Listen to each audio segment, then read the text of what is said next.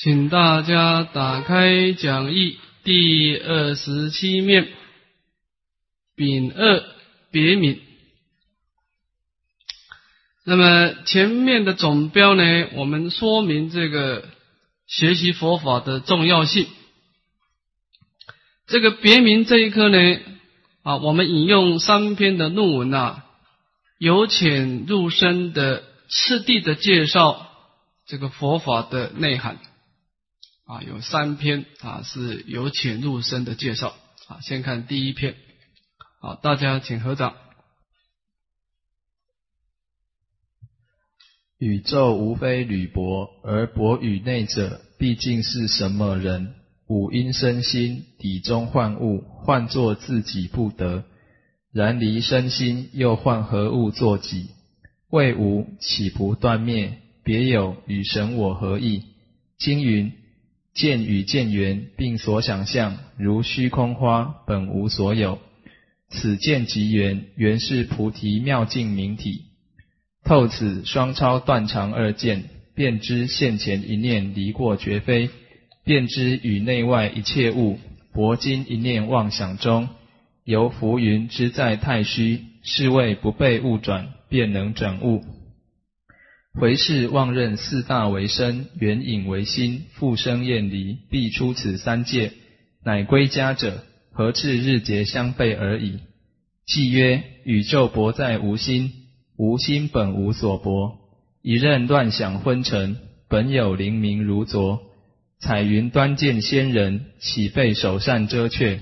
不遮却，其佛童子空摸索堕。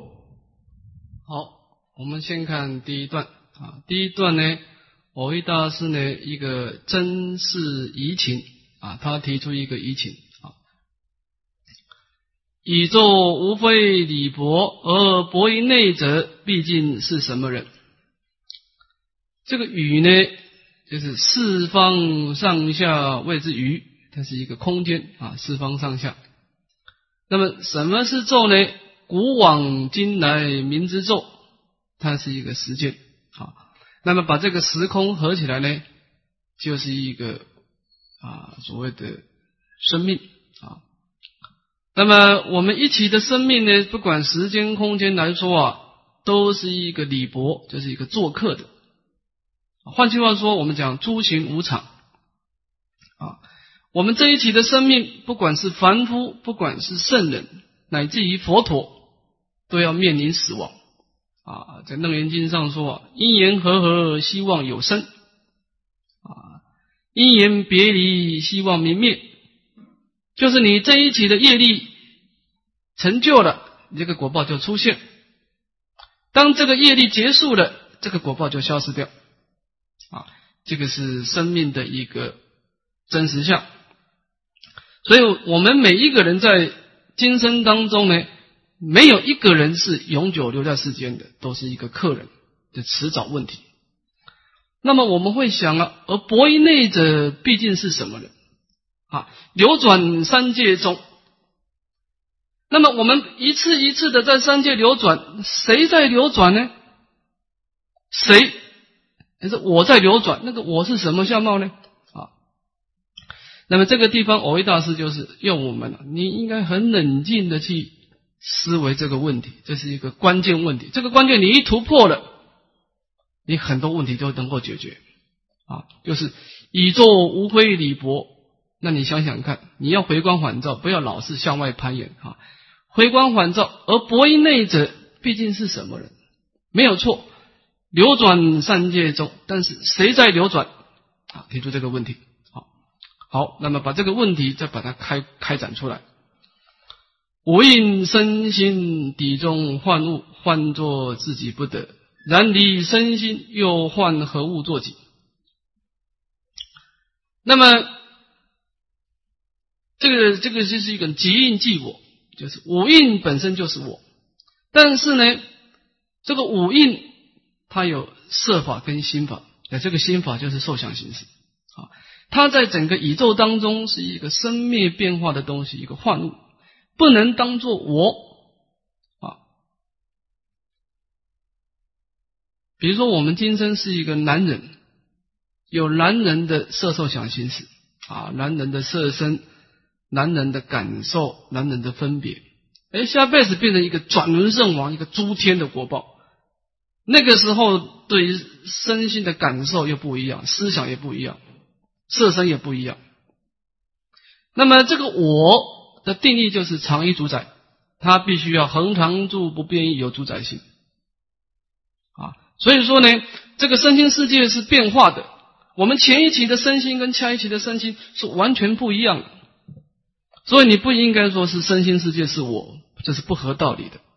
好，那么好，那就离印即我吧。啊，离开的五印身心，另外有一个我住在这个五印当中。然离身心又换何物做起？那么你说离开了我身心世界，有一个明了的不生不灭的我，请你说出那个我的相貌出来，也讲不出来。啊，所以离开了五印也不是我。那么你说这个身心世界完全是没有，完全否定，那就容易做断灭界。生命是没有规则的，啊，那这样子呢就很危险了。生命是没有规则，人死如灯灭，那这个断恶修善、皈依三宝就没有意义了，啊，这就是危险的。啊。别有以神我合意啊？假设另外有一个不恒常住不变异的我，那这个就落入神我外道了，常见的啊。不管你造的罪业，那个我还是我；你造的广大的功德，这个我还是我啊。那这个我是不随善恶业力的因缘的欣喜而有变化的，那这是不合乎道理的。那个我是不存在的啊。这个我们的色身跟我们的明了性啊。从唯识的意思啊，是刹那刹那的受训。你前一那刹那的色受想行识，跟下一刹那的色受想行识不一样。从维系来说不一样，你的相貌、你内心的感受、你内心的分别，前一刹那的身心跟下一刹那都不一样。何况是小时候，何况是来生呢？啊，所以说呢，别有以生我何意？啊，这是不合道理的啊。那么关于这个观念呢，我们看附表第九啊，我们把这个观念呢先简单的疏通一下。那么到了第二段，我们就容易进入状况。这段呢，附表九五印身心有无的辨识。这个五印身心就是我们一个果报体啊，我们的一个司法界的果报体就是一个五印啊，色受想行识啊。那么这种空正见。啊，佛法讲对于身心世界一种空正见的观察，这是一个很重要的一个佛法的基础啊。那么我们先看第一个啊，先讲这个缘起，先讲这个缘起，再讲空性啊。那么这个缘起呢，这个大乘的甚深缘起啊，如是缘起一大乘中极细甚深，又若列说有二缘起一。分别自性缘起，此中一者阿赖耶识诸法生起，是名分别自性缘起。以能分别种种自性为缘性故。二分别爱非爱缘起，为善去恶去，能分别爱非爱种种自体为缘性故。那么，我们对于无印身心呢？佛陀的意思啊，是说这个无印的身心，它不是。上帝创造的，它也不是自然而有的，它是有一定的因缘啊，一切法是有因缘生的。那么这个因缘有两个因缘啊，主要两个因缘。第一个呢是阿赖耶识的因缘，这个阿赖耶是我们称为藏识，就藏，它能够摄藏我们无量无边的种子。我们无量劫来造了很多很多的业力啊，这个业力都被我们保存下来啊。那么等到里面的业力的种子成熟以后呢，它就变现一起的果报啊。如果是一个善业的种子起现行，就出现的庄严的安乐的身心的果报。如果是罪业的种子起现行，就出现卑贱的痛苦的身心果报啊。这阿赖也是它这个含藏种子的功能，它能够变现果报，这是一个清因缘其次呢，就是这个第六意识的这个分别啊，以善去恶气，能分别爱非爱种种字体为因性故，这是一个真上缘，就是这个种子要起现行，还得要第六意识的爱取的分别。你当时的心情是善性、恶性，对你这个种子也有增长或折损的功能。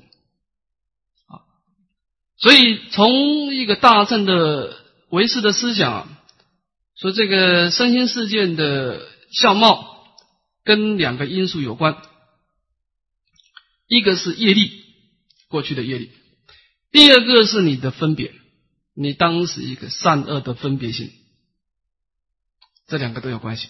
一个是清音眼，一个真上眼。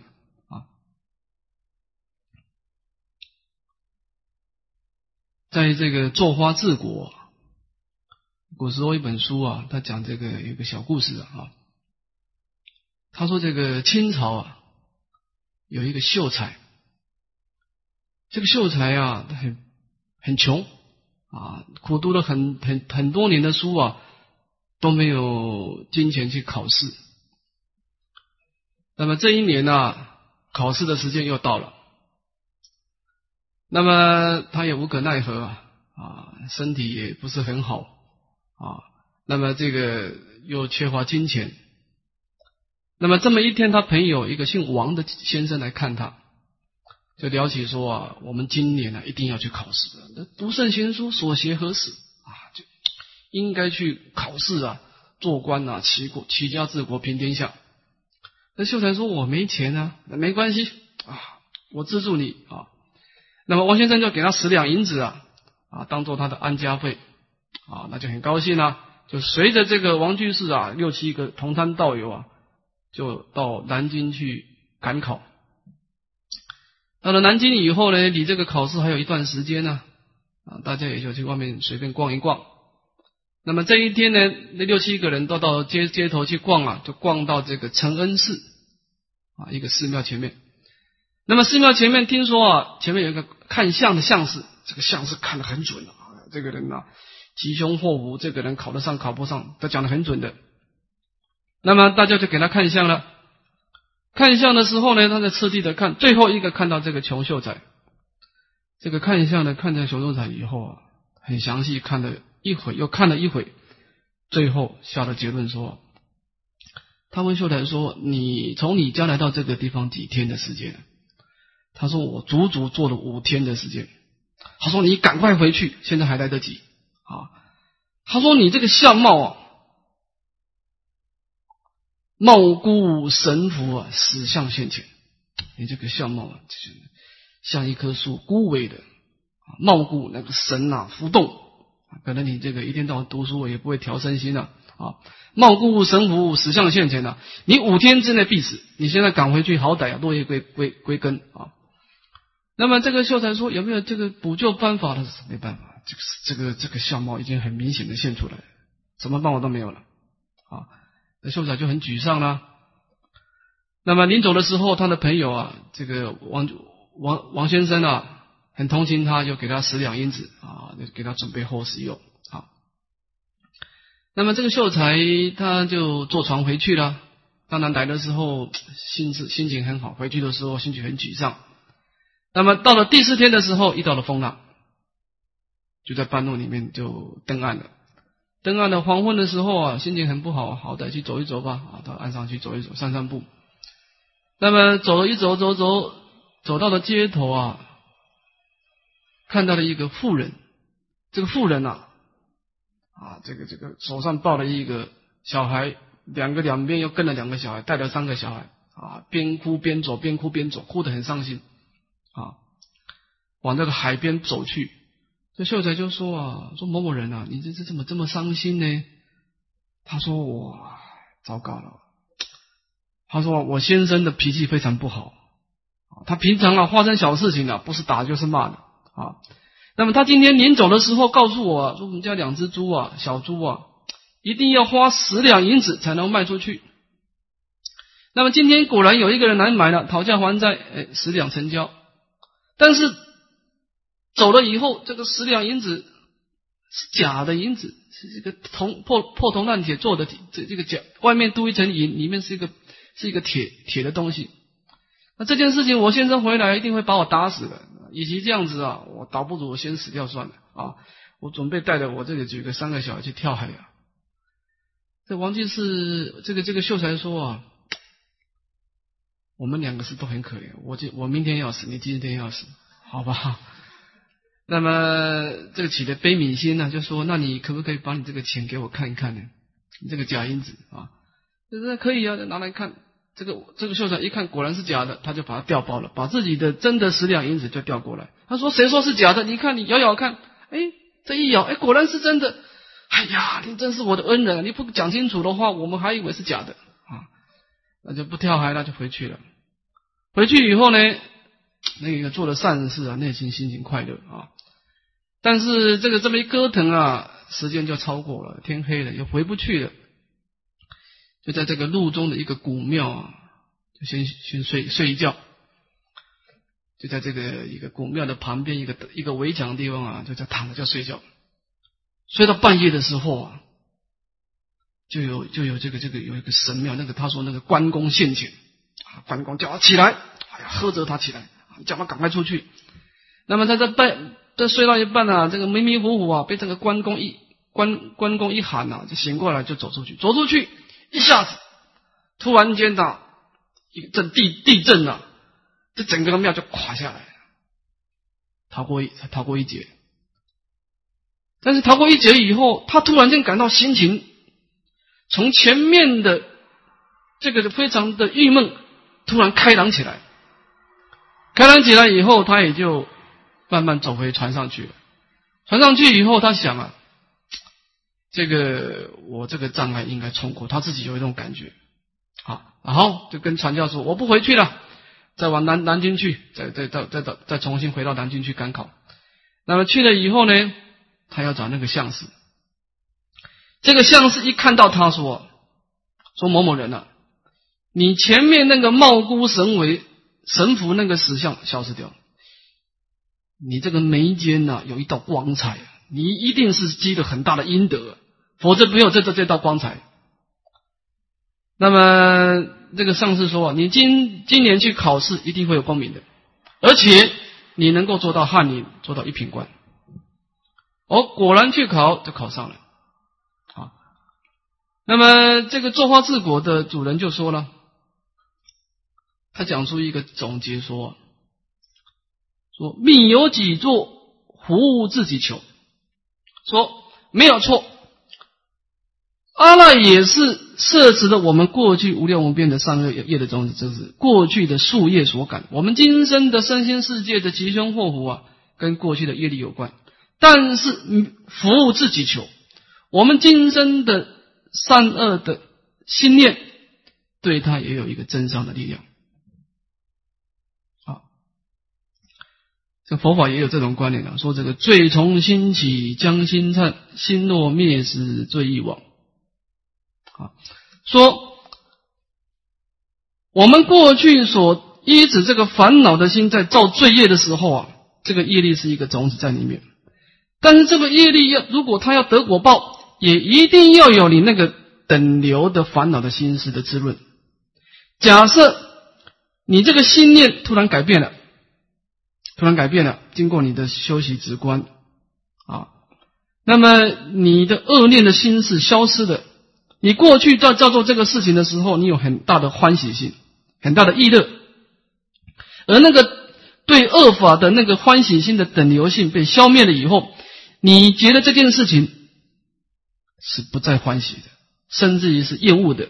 这个时候，你过去这一部分的业力的种子不能得果报了，因为当初是那个念头造业的，他也必须要靠那个念头来滋润他。那个等流性，现在你的心性改变以后，那个业力不能得果报啊！心若灭时，罪有亡啊！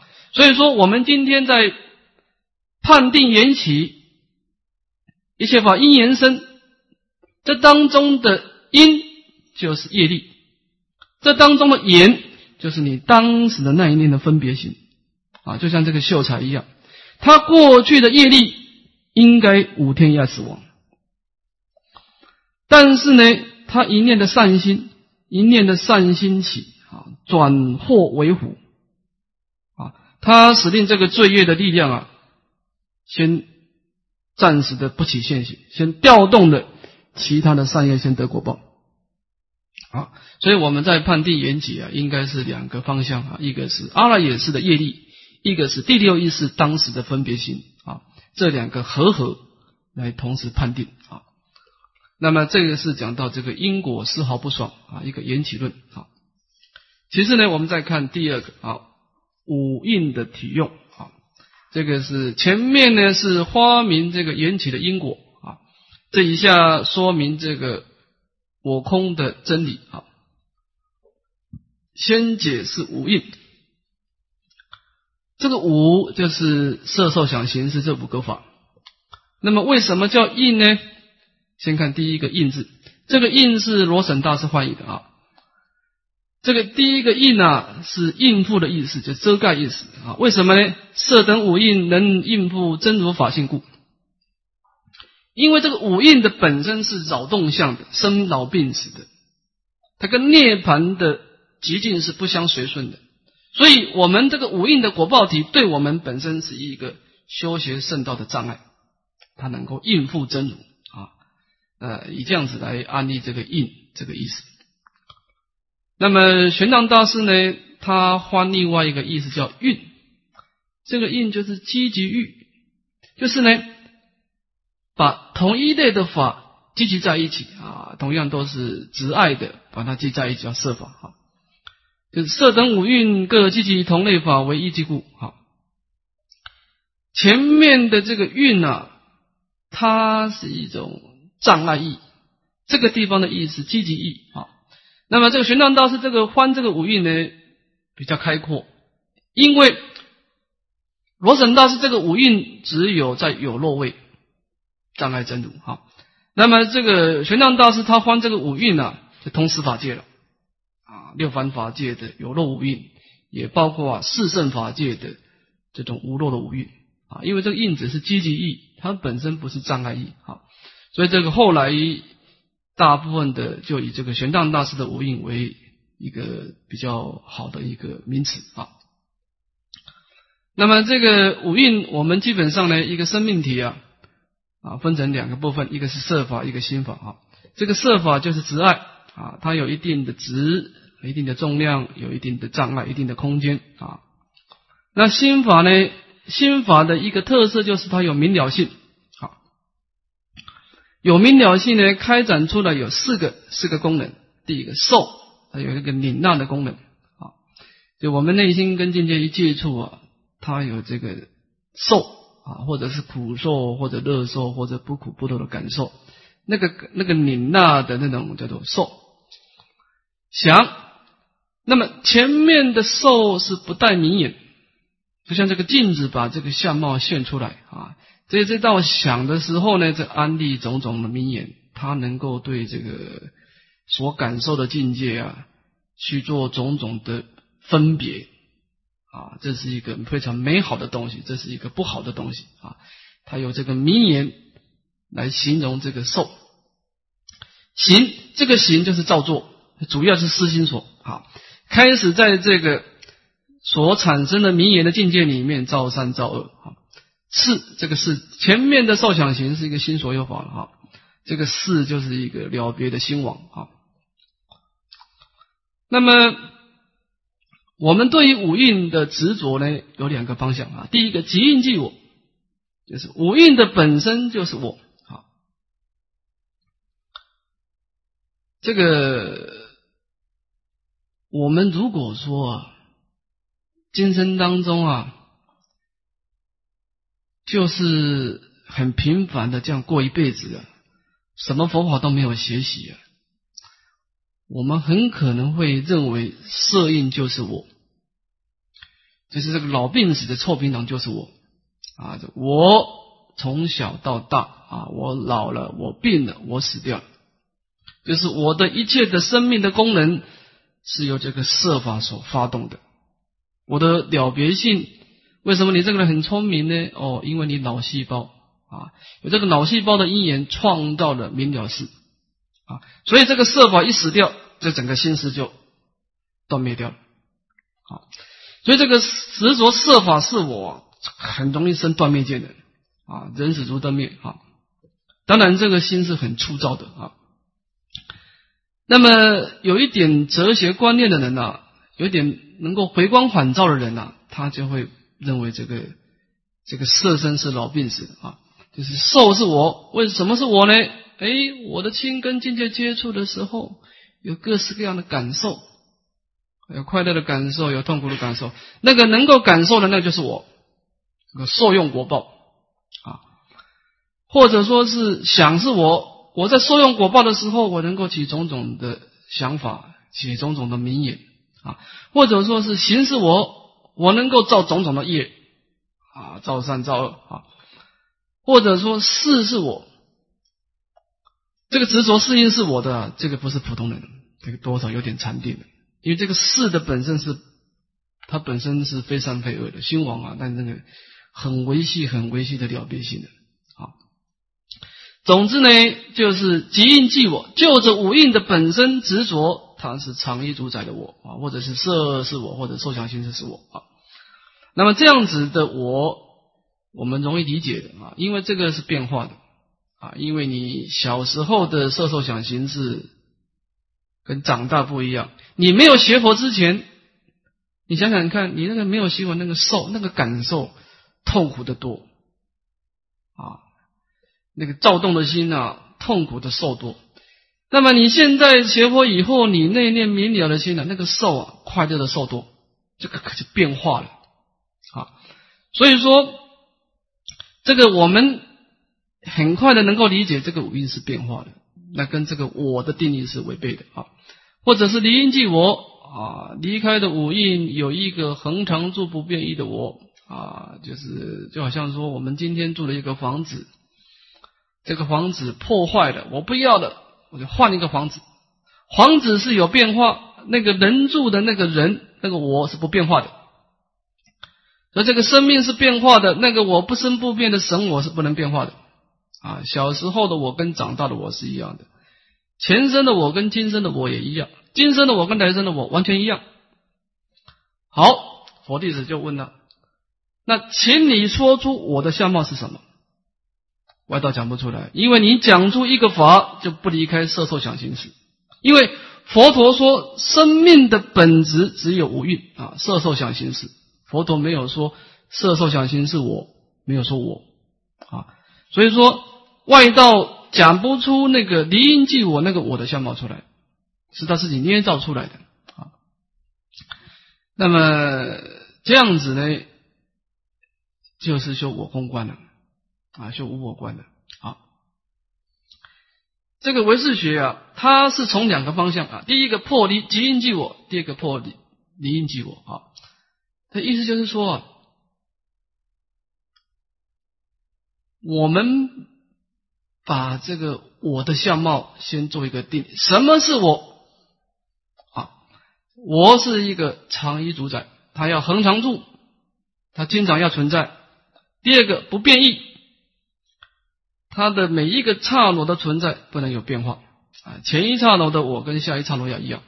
第三个，它有主宰性，它对你的生命体有主宰性。我现在要到天上去，我现在来到人间啊，我的生命不随业力而变化，是我自己决定的，我自己能够决定我生命的性质，有主宰性。好，那么这样子才是一个我。但是我们在我们的生命当中找不出一个这样的相貌东西出来啊，所以说有一个我的思想是颠倒的，这是不合乎生证明生命真相的啊。生命呢，就是横短如暴流，它是一个不断的相续的变化的水流啊，随顺我们差别的业力而显现不同的果报啊。所以这个地方是发明我空的真理啊。那么好，我们再回回过来哈。那么从这个从这个地方的学习啊，我们就离离开啊断离开场啊。我们从这个缘起上了解到法性本呃因果丝毫不爽，从本性上观察是法性本来空寂啊，那么离开了断肠的两个邪见。好，那么再看第二段，第二段呢，偶益大师引用这个经典啊，引用楞严经啊，把这个观念把它加以发挥出来哈，来开显正义。经营见以见言，并所想象如虚空花，本无所有啊。这个虚空叶，这个叶是错字，应该是花啊。那个经上说呢，见这个见是一个根啊，六根因二比舌身，这个见眼是成六层的境界啊，色身香味触法啊，是并所想象，这是了别事。那个这个我们生命的十八界啊，根尘世啊，就像虚空的花，本无所有，就是说呢，它只是我们一个真如本性当中。随顺一时的业力的因缘所显现的一个如梦如幻的一个果报体，根尘世啊，开出来十八界啊，合起来就是无蕴啊。那么本无所有，这个是从本性上的一个的一个彻底的否定啊，观理想法空啊。但是呢，反过来此见即言，言是菩提妙境命题。如果我们在肯定来说呢，这个明了性啊。它也是不可思议的啊！妙境明体啊，这个妙境明体啊，偶一大师解释这一段啊，他说这个妙啊，就是不可思议。这个妙境明体分两部分啊，一个是妙境之体，一个是妙明之体。这个妙境之体讲这个讲这个何其自信本质清净，讲这件事啊。妙明之体是讲何其自信本质具足啊，这个清净的本本性具足无量无边的功能得用啊。这个洞山禅师啊，洞山禅师有一天去参访一个老和尚，这老和尚戒道很高了啊。当然，这个佛陀讲戒律啊，就是讲戒道。东山禅师就跟这老和尚顶礼啊，那老和尚不敢当啊，因为这个东山禅师是大善之士啊，说莫礼老朽啊，不要顶礼我这个生老病死这个臭皮囊。东山禅师就说啊，你非老朽者，我不是顶你这个臭皮囊，我是顶你这个臭皮囊当中呢有一个不老病死的东西啊，你非老朽者，好，就是说呢。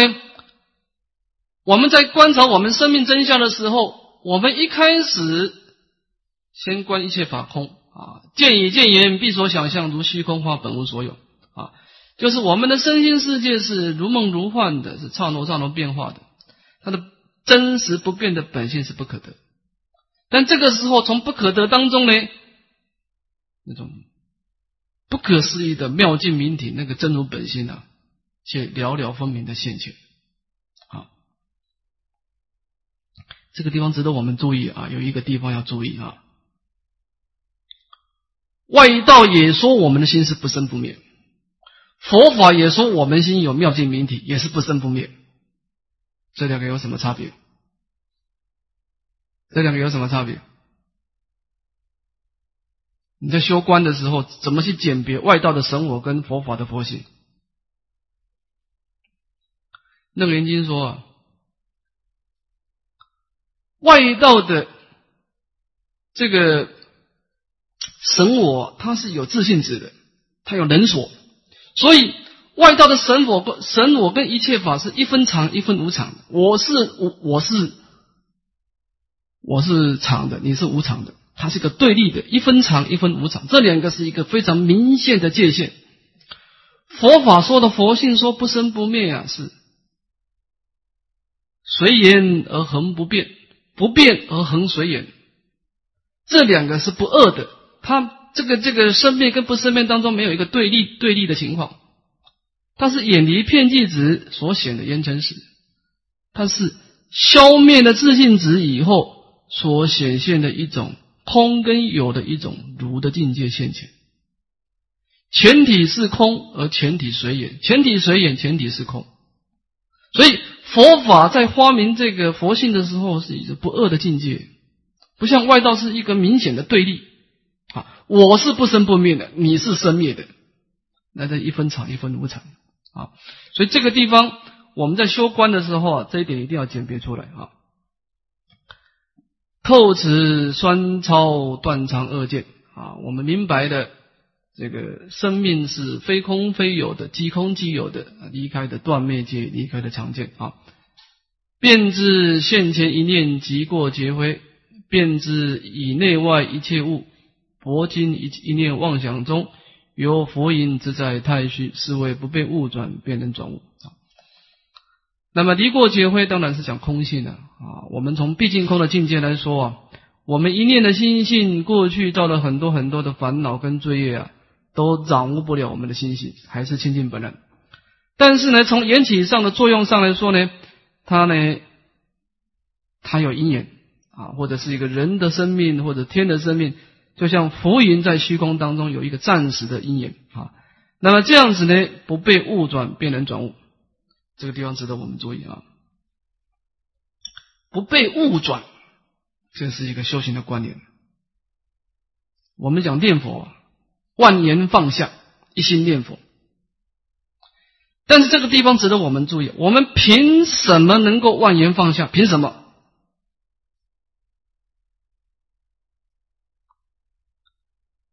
我们也可能会因为一时的逆境的冲击、苦地的因缘，暂时的对身心世界啊，暂时的放下。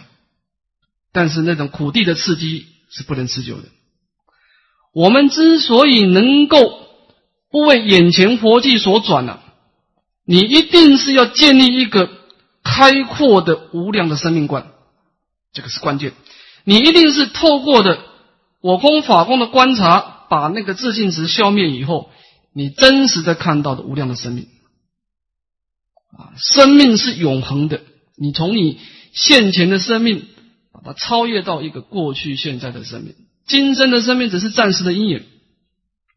所以，之所以你为什么你愿意去断恶修善，虽然这个当中会给你暂时的痛苦，但是他对你的往未来的生命有广大的利益，你愿意去忍受暂时的痛苦。所以这个地方啊，我一大师的意思啊，你没有高超的见地啊，你不可能有高超的品格，不可能的。佛法要你不被误转呢，它不是强忍的。压抑，这种不能持久的啊！是你真正的知道，你一念心性是毕竟空，无我我所。从毕竟空当中呢，有业力的心行啊，有各式各样的因缘啊。今生是人，前生是一个畜生，来生到天界去啊。就是这个人生啊，在你的清净的虚空当中啊，是如梦如幻的啊。今生只是一个暂时的因缘，刹那刹那的生命因。那么你建立一个广大无量的生命观呢？你就能够解脱这个眼前活计啊，不为物转啊。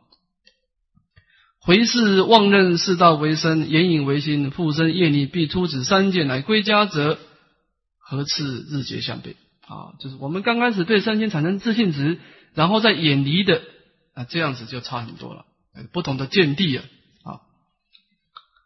所以我们刚开始啊，认为这个身心世界是真实有的。啊，没关系，我视为他的过患来对峙，那这样子就很辛苦了。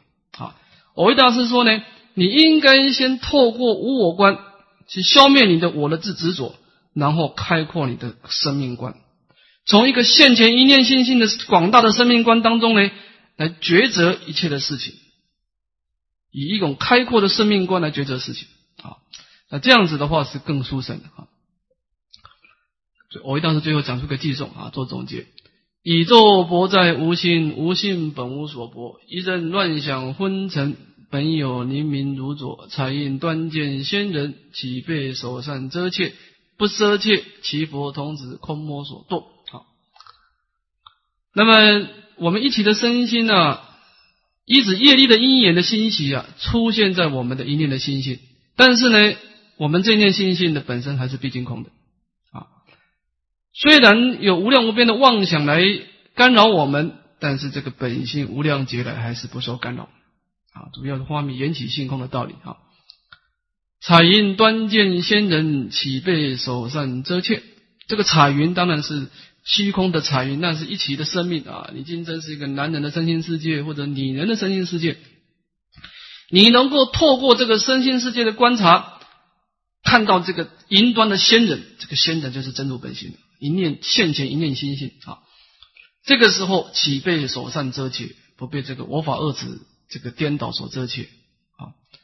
那么我们能够突破我法二执啊？奇婆童子空婆所，高明的医生也不要再摸了，因为你的什么所有病都解决了。堕啊，这个堕就是，请我们注意这个问题啊。这个我们读偶一大师的教理啊，偶一大师在发明这个诸法实相，他要你回光返照现前一念心性，就是。我们一开始不要老是向外，向外攀岩啊，向内观，就是宇宙薄在无心，无心本无所博啊。这个宇宙的生命的人我是非啊，它是我一念心性的一个暂时的浮云而已。你有经常这样的一个生命观呢，你的这个你在这个修行的时候啊。你不容易有障碍啊，所以说这个修净土人说啊，有些人说啊，哎呀，你们修净土人啊，真是颠倒了。你看那弥勒净土那么近，在异界，西方净土从从事西方过十万亿佛土啊，那么远，你为什么舍远舍近求远呢？这个观念，假设我们一个人经常向外攀岩了，就障碍出来。哎，是啊，哎呀，这太远了。坐飞机就坐很久了啊！但是我们不要老是向外攀，我们观现前一念心性，十万亿佛土不离我现前一念心性之之之外，因为心性本无外故，这种哪是距离，哪是什么什么障碍呢？啊！所以我为大师呢，他意思是说，我们经常会被我法二识所障碍，有一个我，这个法是真实的啊。现在我们修我空观，把这个我法二字消灭了啊！我们观察这个生命，就是现前一念心性，即空即假即中啊！不管是杂染法，不管清净法，不离开我现前一念心性，以我心性本无外故啊！你用这样的一种高超的见地来修行啊，日节相悖，这个就是有善巧啊！你不管断惑正真啊，比别人有善巧。你不容易有障碍啊，是这个意思啊。那关于现前一念信心的相貌啊，下一篇我为大师会详细的说明啊。但基本上一个方向，我们刚开始啊，一定先破执啊，把我法二执破掉，然后从现前一念信心的内观来观察生命的真相啊，是这个一个方向啊。好，大家有没有问题？